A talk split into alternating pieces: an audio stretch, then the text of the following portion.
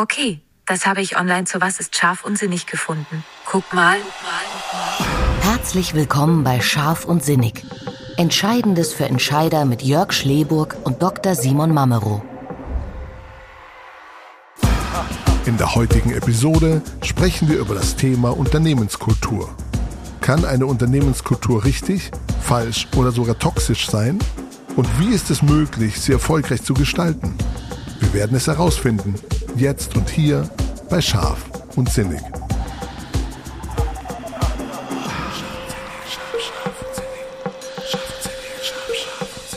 Einen wunderschönen guten Abend, Simon. Ich grüße dich. Einen wunderschönen guten Abend, Jörg. Wie geht's dir, Simon? Ja, also ich kann heute eigentlich nicht klagen. Es war eine spannende Woche in jedem Fall und insofern kann ich mich, wie gesagt, nicht beschweren.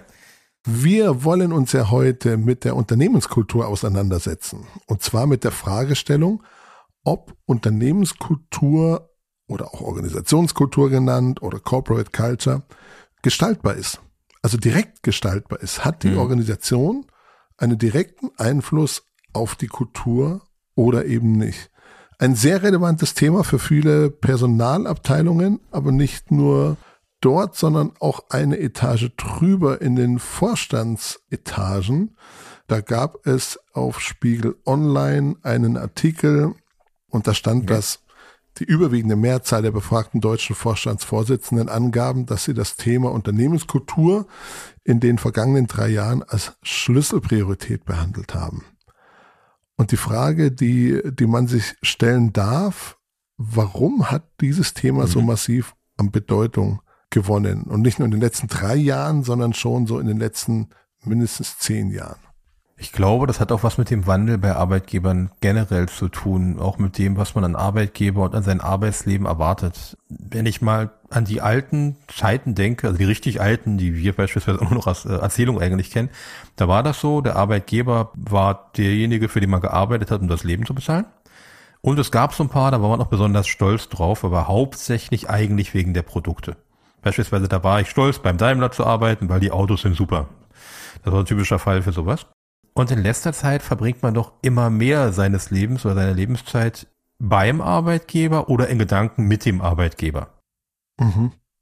80er, 90er Jahre, da waren die Läden 18.30 geschlossen und die letzten Arbeiter um 17 Uhr zu Hause. Das war's. Danach gab's Gastronomie, Theater, alles Mögliche, aber eigentlich keinen großen Gedanken an die Arbeit mehr.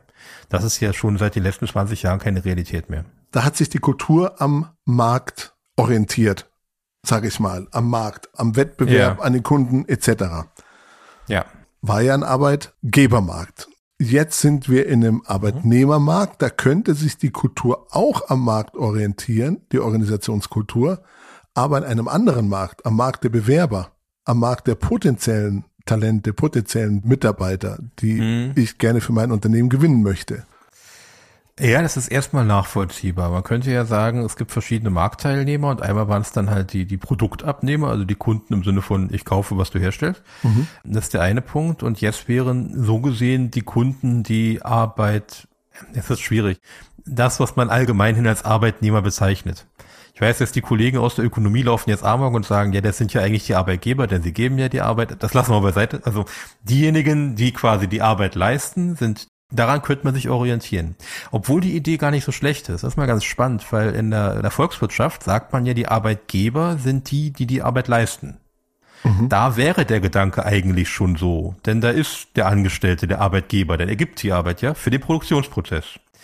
Diese Gedankengut, dieses Gedankengut, Entschuldigung, hat sich aber ehrlich gesagt ins Management noch nie durchgesetzt. Also das ja. war ja noch nie. Man spricht ja auch von, von Arbeitnehmern, wenn man so will. Und da müsste in vielerlei Köpfen was passieren. Nicht nur bei den Arbeitgebern, also bei den Unternehmen, sondern eben auch bei denen, die sich bewerben an der Stelle. Was müsste passieren? Ja, ich müsste quasi relativ, wenn ich das wollen würde, als jemand, der sich bewirbt, äh, müsste ich im Prinzip auf mein Recht auch pochen. Ich müsste nicht nur sagen, ja, ihr müsst hier tun, was ich will, sondern ich müsste im Zweifel mit den Füßen abstimmen und sagen, okay, wenn das nicht mein, mein Level hier ist, wenn mir das nicht gefällt, dann gehe ich halt. So flexibel sind aber auch die wenigsten vom Nachwuchs. Im IT-Bereich gibt's das neuerdings, was passiert schon, mhm. aber meistens ist man doch noch zufrieden, dass man eine festen Arbeit, festes Einkommen, dass man genau weiß, was passiert. Ich hatte heute noch so ein Gespräch mit einem großen Arbeitgeber vielleicht sogar vermögenswirksame Leistung, also auch so ein Thema. Das äh, sind natürlich alles keine Attribute, wo man sagen sollte oder sagen würde, nein, das ist ja typisch für jemand, der sich das aussuchen kann und der von A nach B wechselt. Aber da sprichst du ja mehr jetzt, ich sage jetzt mal über Benefits, oder? Oder mhm. Arbeitsplatzgestaltung als über die Kultur. Ja, natürlich. Im ersten Schritt geht es ja um die Zeichen, die ich von außen als Kulturbestandteile sehe. Die ja. Kultur kann ja. ich ja nicht sehen. Ich kann ja nicht die Kultur anfassen. Ich muss sehen, wie äußert die sich und ist die authentisch oder nicht. Ich finde gerade bei authentisch, ähm, in der ganzen New Work-Bewegung, die uns ja auch schon seit Jahren äh, begleitet oder verfolgt, wird meines Erachtens so ein bisschen was missverstanden. Also man versucht, so viele Unternehmen so gleichzuziehen, viele Kulturen gleichzuziehen. Also man mhm. behauptet, wenn du das und das und das machst, dann bist du ein modernes Unternehmen, ein agiles Unternehmen. Aber das klingt ja so ein bisschen nach Wunschkonzert. Das könnte ich mir aussuchen, wie sich meine Unternehmenskultur jetzt gestaltet. Und das würde ja auch voraussetzen, dass die Kultur, die im Laufe der letzten Jahre, Jahrzehnte etc. in den Organisationen entstanden ist, so authentisch wie sie eben ist, aber dann auch falsch wäre. Und da vielleicht vorab, bevor wir die auf die Frage dann vielleicht später näher eingehen, ob Kultur gestaltbar ist, kann Kultur mhm. falsch sein. Was mir ganz gut gefällt, ist das Bild, dass die Kultur der Schatten der Vergangenheit ist. Also nicht die Kultur bestimmt ja. die Zukunft, sondern sie baut auf dem auf, was in der Vergangenheit passiert ist. Da würde ich dir bedingt zustimmen. Sie ist auf jeden Fall ein Resultat der Vergangenheit, ja. aber natürlich auch noch von entsprechenden Entscheidungen. Das ist also kein Automatismus, wo man sagt, wir kommen aus dem Bereich, wir müssen ja genauso sein, sondern es ist auch mal eine Frage, wie habe ich mich entschieden? Wie bin ich nach links oder rechts abgebogen? Und auch das ist, wenn man so will, wieder Vergangenheit. Aber ich habe schon Einfluss drauf. Ich bin jetzt nicht einfach nur so deterministisch dem ausgeliefert, was ich früher gemacht habe. Geht ja nicht anders. Man kann da aktiv werden, aber das ist ein bisschen wie Emotion, kann man sagen. Bei Emotionen sagt man ja auch, bei emotionaler Intelligenz, da gibt es eine relativ einfache Diskussion, die Kollegen aus der Psychologie mögen mir verzeihen, aber die einfache Definition wäre, dass die Emotionen und emotionale Entscheidungen auch eine Summe unserer Entscheidungen, unserer Lebenserfahrung sind, mhm. bis zum Zeitpunkt jetzt. Wie immer, ganz so einfach ist es nicht, aber es ist ein schönes Bild und das bei Unternehmen eigentlich auch. Man sieht, was sie gemacht haben und man sieht, wie sie sich entwickelt haben und daraus kann man auch sehen, wie die Kultur ist. Sagen wir mal, wenn es ein Schatten ist, dann ist er diffus. Das ist jetzt nicht eins zu eins, dass ich sagen kann, dass der Schatten, das ist die, das ist die Zugspitze. So, ich weiß genau, wie rum es aussieht. Aber ich kann den Schatten sehen, den es wirft. Ja, das schon, das glaube ich ja. Vielleicht nochmal auf die, auf die Frage auch nochmal zurück. Kann Kultur falsch sein? Kann ich in einer falschen Organisationskultur leben? Hm, das denke ich schon. Ähm, ich denke, dass es toxische Kulturen gibt. Das haben wir ja auch immer wieder. Wenn man in eine bestimmte Richtung sich entwickelt, dann sind das so sich selbst verständigende Prozesse. Also ich denke nur im Extremfall am politischen Extremismus. Das ist ja, ja auch eine Form ja. von Kultur, die dann, wo man sagen muss, das kann falsch sein, das kann ganz klar in eine falsche Richtung gehen. Und das haben wir auch bei Unternehmen. Da gibt es interessante Studien zu, gerade im Banksegment, wenn es um diese Geschichten äh, geht, wie ist diese Bankenkrise 2007, 2008 zustande gekommen, dass es sich irgendwann durch die Kultur selbst bedingt, dass mhm. keiner zugeben wollte, dass ein Fehler entstand, also dass man immer höhere Risiken eingegangen ist, weil man es ja musste. Und da ist vielleicht die Kultur nicht falsch, aber sie hat Auswüchse gezeitigt, wo man hätte bremsen müssen. Die aktuelle Denkweise ist ein bisschen schwierig oder erzeugt meines Erachtens eine, eine gewisse falsche Vorstellung weil eine Kultur, wenn ich mal diesen typischen Soll-Ist-Vergleich habe, da habe ich ein Ziel, das soll so sein, dann habe ich den Ist-Zustand oder will ich genau dahin. Mhm. Das funktioniert bei Kultur in so erstmal nicht. Da habe ich erstmal den Ist-Zustand, wie ist sie? Und dann könnte ich mir ansehen, wo sollten wir vielleicht hin und dann überlegen, wie kann ich das eventuell entwickeln. Ja. Aber ich kann nicht verordnen, ab morgen ist die Kultur. Das ist der Sollzustand, da wollen wir hin. So ist es. Ähm, das funktioniert nicht. Das funktioniert mit einfachen Zusammenhängen, mit diesen typischen Kausalitäten. Eine Kugel stößt eine andere an und äh, quasi wird übertragen. Da habe ich einen ganz einfachen Impuls. Und das sind diese typischen Kausalfälle. So klassische KPIs. Ja. Wir kennen das ja aus dem Employer Blending. Ich investiere in Employer Branding, also habe ich unfassbar viele Recruiting Erfolge danach? Nee, leider nicht. So funktioniert das nicht. Ich kann auch nicht sagen, ich habe meinetwegen dieses Plakat aufgehängt und aus genau aus dem Grund habe ich den und den Erfolg. Das, so ist das im Prinzip. Das ist eher diffuser. Und die Organismen dahinter, die da ablaufen, die sind relativ komplex. Und in Form von einer Kultur nur selten komplett aufklärbar. Also dass ich genau sagen könnte, daran liegt, da ist die Stellschraube und genau da. Das sind eher Richtung. Warum geht es bei Kultur nicht? Wenn man sich das vorstellt, also wenn man sich so einen, so einen Entscheidungsprozess vorstellt und man würde den wirklich, ähm, wie man das normalerweise als KPI sich so vorstellt, ich habe ein Ziel und ich mache hinterliegende Zahlen und ich erreiche das. Und ich habe einen relativ simplen Entscheidungsprozess. Dann würde, wenn ich den aufmale, sieht das Ding aus tatsächlich wie so ein neurologisches Konstrukt. Ich habe unfassbar viele Variablen, die voneinander abhängig sind. Und die müsste ich alle erstmal durchspielen. Mhm. Wenn ich das machen wollen würde, mit allen Kulturträgern in meinem Unternehmen, dann müsste ich die alle genau aufzeichnen. Ich müsste gucken, wie sind die vernetzt und das müsste ich eigentlich jeden Tag sehen, weil es sich jeden Tag neu zusammensetzt. Wenn ich also genau messen will und sagen will, dieser Impuls erzeugt genau das, wird das extrem schwierig. Das kann man so nicht sagen. Das geht wirklich nur, indem ich im Prinzip am Rahmen arbeite und alles, was sich in diesem Rahmen bewegt, langsam beeinflusse. Und auch dann kann ich nicht sagen, es geht genau dahin, sondern ich kann nur eine Richtung vorgeben und muss beobachten, wie sich die Dinge entwickeln. Das finde ich genau den richtigen Punkt, am Rahmen arbeiten. Aber ich glaube, das mhm. ist das, was vielleicht am wenigsten in den Unternehmen so angekommen ist. Also ich glaube, viele versuchen es über Appelle, ne, über Plakate, über den Dialog. Da schaffe ich vielleicht in dem Moment vielleicht eine kleine Veränderung, vielleicht für den Tag. Oder ich schaffe, oder ich äh, erzeuge so eine Art Business-Theater. Also wir tun dann alle so, als mhm. würden wir uns gegenseitig vertrauen. Ja. Auch gegenüber meinem Chef und so weiter spiele ich das Spiel ganz gut mit. Aber im Grunde genommen handle ich gar nicht anders, wie ich es bisher getan habe.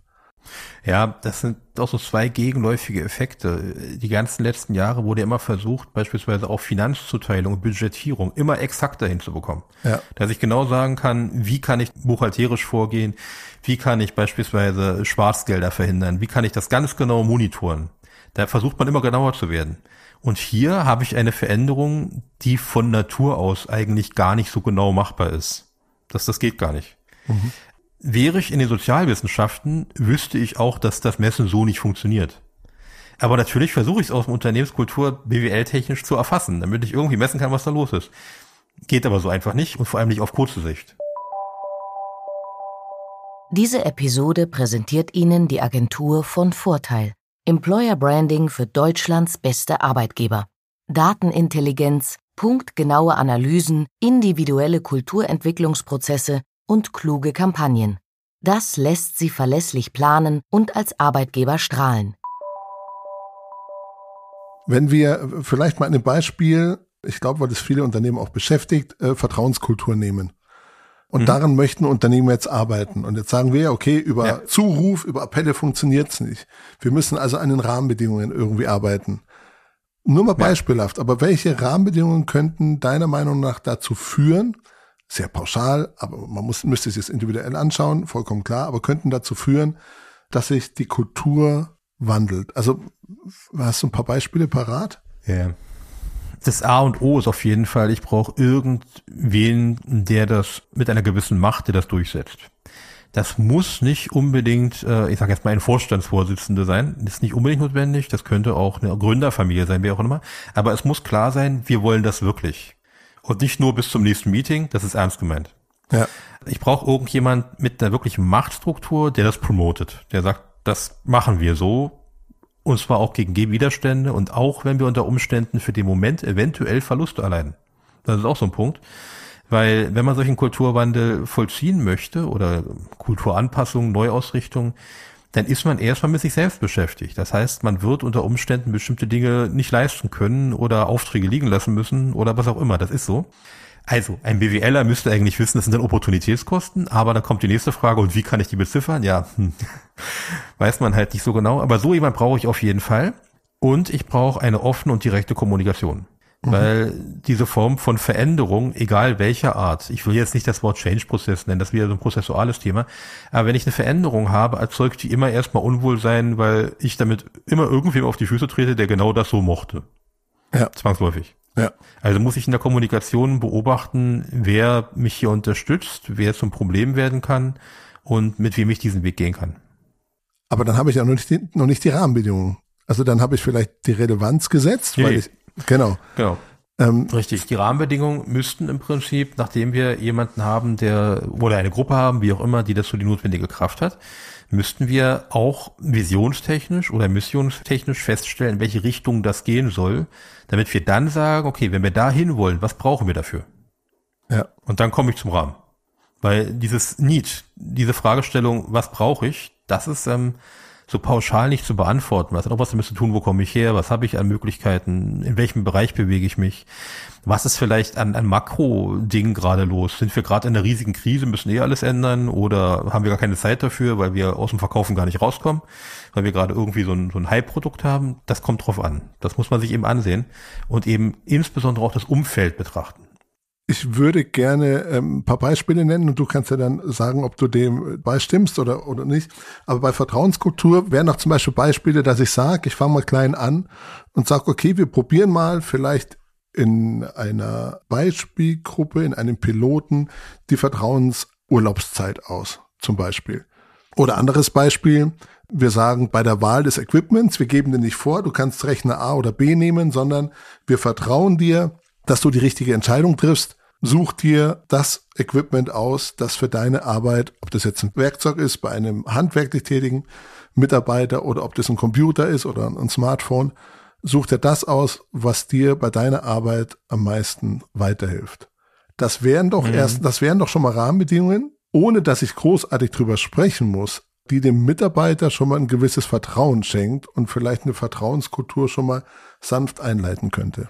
Beim zweiten Beispiel würde ich sagen, definitiv. Das ist ein ganz spannendes Thema, kann man so machen und äh, zeigt eben auch, weil es den Mitarbeiter ermächtigt, in Anführungsstrichen, also dieses Empowerment, was da immer in der Entwicklungspsychologie dahinter steht.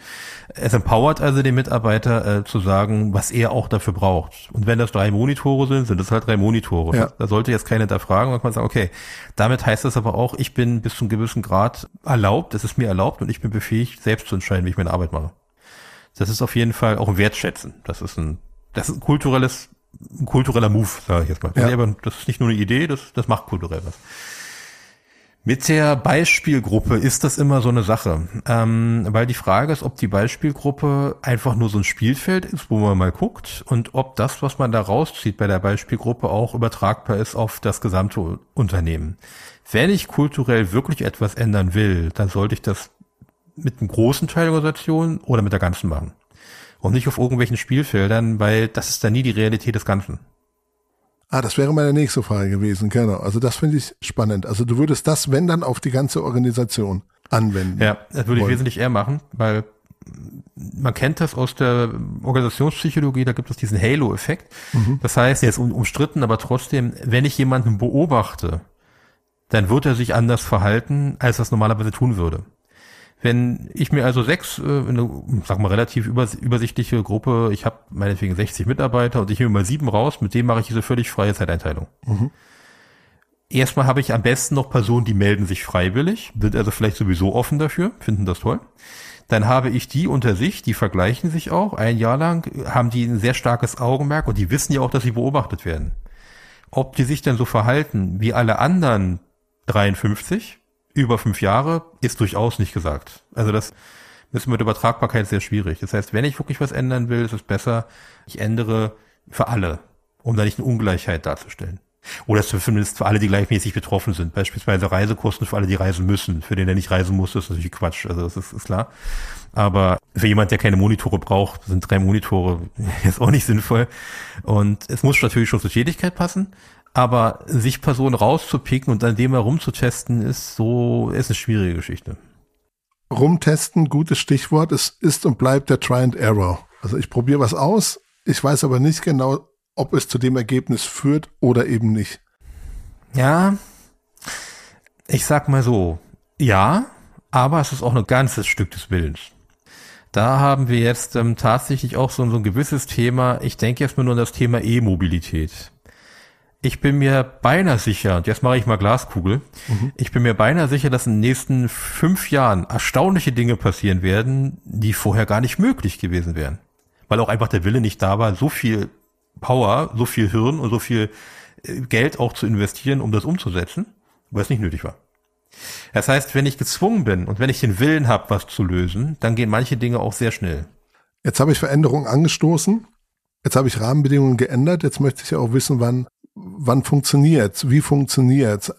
Komme ich zu dem erwünschten Ergebnis? Wie kann ich denn messen, ob ich schon angekommen bin oder ob es in die richtige Richtung geht? Ja. Ähm, tatsächlich ist das äh, gar nicht so einfach zu messen. Ich kann natürlich bestimmte Ziele festlegen, die kann man auch durchaus als, als messbar definieren. Man kann sagen, dieses und dieses Ziel wollen wir erreichen. Und eigentlich ist die Fragestellung immer wieder sich selbst zu beobachten. Also immer wieder Kreislauf zu prüfen, ist das, was wir gemacht haben, das Beste, was wir hätten machen können. Das kann man nicht an einer harten Zahl festmachen. Man könnte jetzt nicht sagen, okay, dieser, dieser Umsatz ist zu erreichen, also müssen wir es machen, nach dem Motto. Und wir schaffen mhm. es nicht, also haben wir verloren und wir schaffen es, also sind wir die Sieger. Könnte ja sein, dass irgendwelche Sondereffekte da geführt haben, dass man es schafft oder nicht. Sondern die Frage ist immer, es kommt ja aus diesem Japanischen aus dem Kaizen raus. Ist das beispielsweise, was wir da gerade schaffen, ist es das Beste, was wir tun können? Und ich meine das nicht rein von der Produktivität her. Da kennt man das. Lean Management, wie gesagt, Kaizen, Pose Quality Management oder solche Dinge. Die Frage ist im Prinzip auch, ist das, was wir hier haben als Kultur, ist genau das, was wir haben wollen? Jetzt noch zum Schluss eine sehr spannende Frage. So ein bisschen das Henne-Ei-Prinzip. Was war zuerst? Der Erfolg oder die Kultur? Also basiert eine gute Kultur auf den Erfolg eines Unternehmens oder basiert der Erfolg eines Unternehmens auf eine gute Kultur? Das ist ähm, eigentlich, meines Erachtens hast du die Antwort ähm, durch die Frage gleich mitgegeben, weil es gibt sowohl die Henne als auch das Ei. Ich kann natürlich Glück haben und ich habe irgendwas gelandet, wo völlig egal ist, was ich für eine Kultur habe, das, was ich haben will, will jeder haben. So irgendwie eine technische Erfindung, das ähm, interessiert eventuell gar nicht, wie ich so drauf bin. Hauptsache, ich verkaufe meine neueste Erfindung und wer auch immer ich bin, völlig wurscht. Aber ja. auch diese Unternehmen, die sowas haben, haben irgendwann das Problem, dass ihre Kultur zum Problem wird. Das ist das, was wir beobachten, wenn wir bei den Startups sehen, dass die in, in diesen Übergang klassische Unternehmen gehen. Auf einmal, am Anfang hat man ihnen alles verziehen. Ja, manchmal zahlen die drei Tage später. Ja, das mit der Feuerpolizei, die Treppen sind nicht so schön, sieht alles ein bisschen ramschig hier aus, die Schule ist nicht ergonomisch. Das war ja alles so die Realität vor zehn Jahren bei Startups. Ja, jetzt ist man aber fünf Jahre und ähm, dann fragt man sich schon, warum eigentlich? Warum habe ich keine zwei Monitore? Warum habe ich nicht den Stuhl? Warum kriege ich kein Urlaubsgeld? Warum kriege ich kein Weihnachtsgeld? Und auf einmal bin ich in dem Bereich, wo Kultur eine Rolle spielt. Wenn ich das mit dem Henne-Ei vergleiche, so ein Startup wäre ein Ei. Oder meinetwegen jemand, der sehr viel Erfolg hat, der aufgrund Kryptowährung, weil gerade das jeder haben will, Erfolg ja. hat. Der muss erstmal nicht beweisen, dass das Zeug toll ist. Erstmal kauft das jeder. Aber irgendwann ist es eine Henne geworden. Und wenn die Henne dann ein bisschen schräg aussieht und keine Federn hat, dann äh, ist es auch nicht mehr hübsch. Und dann kommt der Punkt, wo man quasi letztendlich ähm, sieht, ob eben Gefieder da ist oder ob es ein nacktes Hähnchen ist. Okay, das ist, äh, fand ich eigentlich schon mal ein ganz gutes, gutes Ende, weil ich glaube, es regt auf jeden Fall zum Nachdenken an das Hähnchen, das nackte Hähnchen. Simon, ich danke dir äh, mal wieder, wie immer, für spannende Einblicke und dienliche Erkenntnisse. Hab mich gefreut. Ich freue mich auch auf unseren nächsten Podcast und wünsche dir noch einen wunderschönen Abend. Ja, vielen Dank, Jörg. Hat viel Spaß gemacht. Danke dir. Diese Episode wurde Ihnen präsentiert von der Agentur von Vorteil. Employer Branding für Deutschlands beste Arbeitgeber. Mehr über uns finden Sie unter www.vonvorteil.de.